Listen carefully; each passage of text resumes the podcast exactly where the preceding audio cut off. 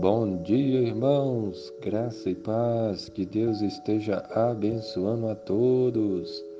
A palavra de Deus em Mateus capítulo 24, versículo 12 diz assim: E por se multiplicar a iniquidade, o amor se esfriará de quase todos. Amém. Jesus ele falava a respeito do final dos tempos.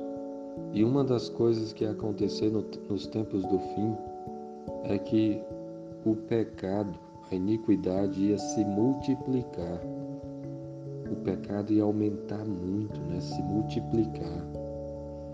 E por causa da multiplicação do pecado, da iniquidade, o amor das pessoas se esfriaria. O amor se esfriará de quase todos. Quase todas as pessoas vão esfriar no amor, no amor a Deus e no amor uns pelos outros. E o que Jesus disse há quase dois mil anos atrás, nós vemos assim claramente nos nossos dias. O pecado tem se multiplicado, a iniquidade tem se multiplicado.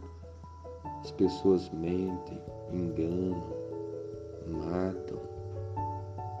para a idolatria, muitos têm ido para o adultério, para a prostituição, para a imoralidade, para a bebedeira.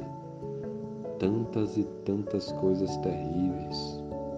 O amor aos bens materiais, ao dinheiro. O pecado tem se multiplicado. Muitas pessoas vivendo no pecado assim de uma forma deliberada, sem arrepender-se. E o amor tem se esfriado de muita gente. As pessoas são muito egoístas, só pensam em si, fazem as coisas só pensando no seu, nos seus desejos, naquilo que agrada a ela. O amor tem esfriado, falta amor pelas pessoas, falta amor por Deus. São tempos difíceis que nós vivemos. Isso é um sinal de que Jesus está perto de vir. E por isso você deveria estar muito alerta, vigilante. Jesus mandou orar e vigiar.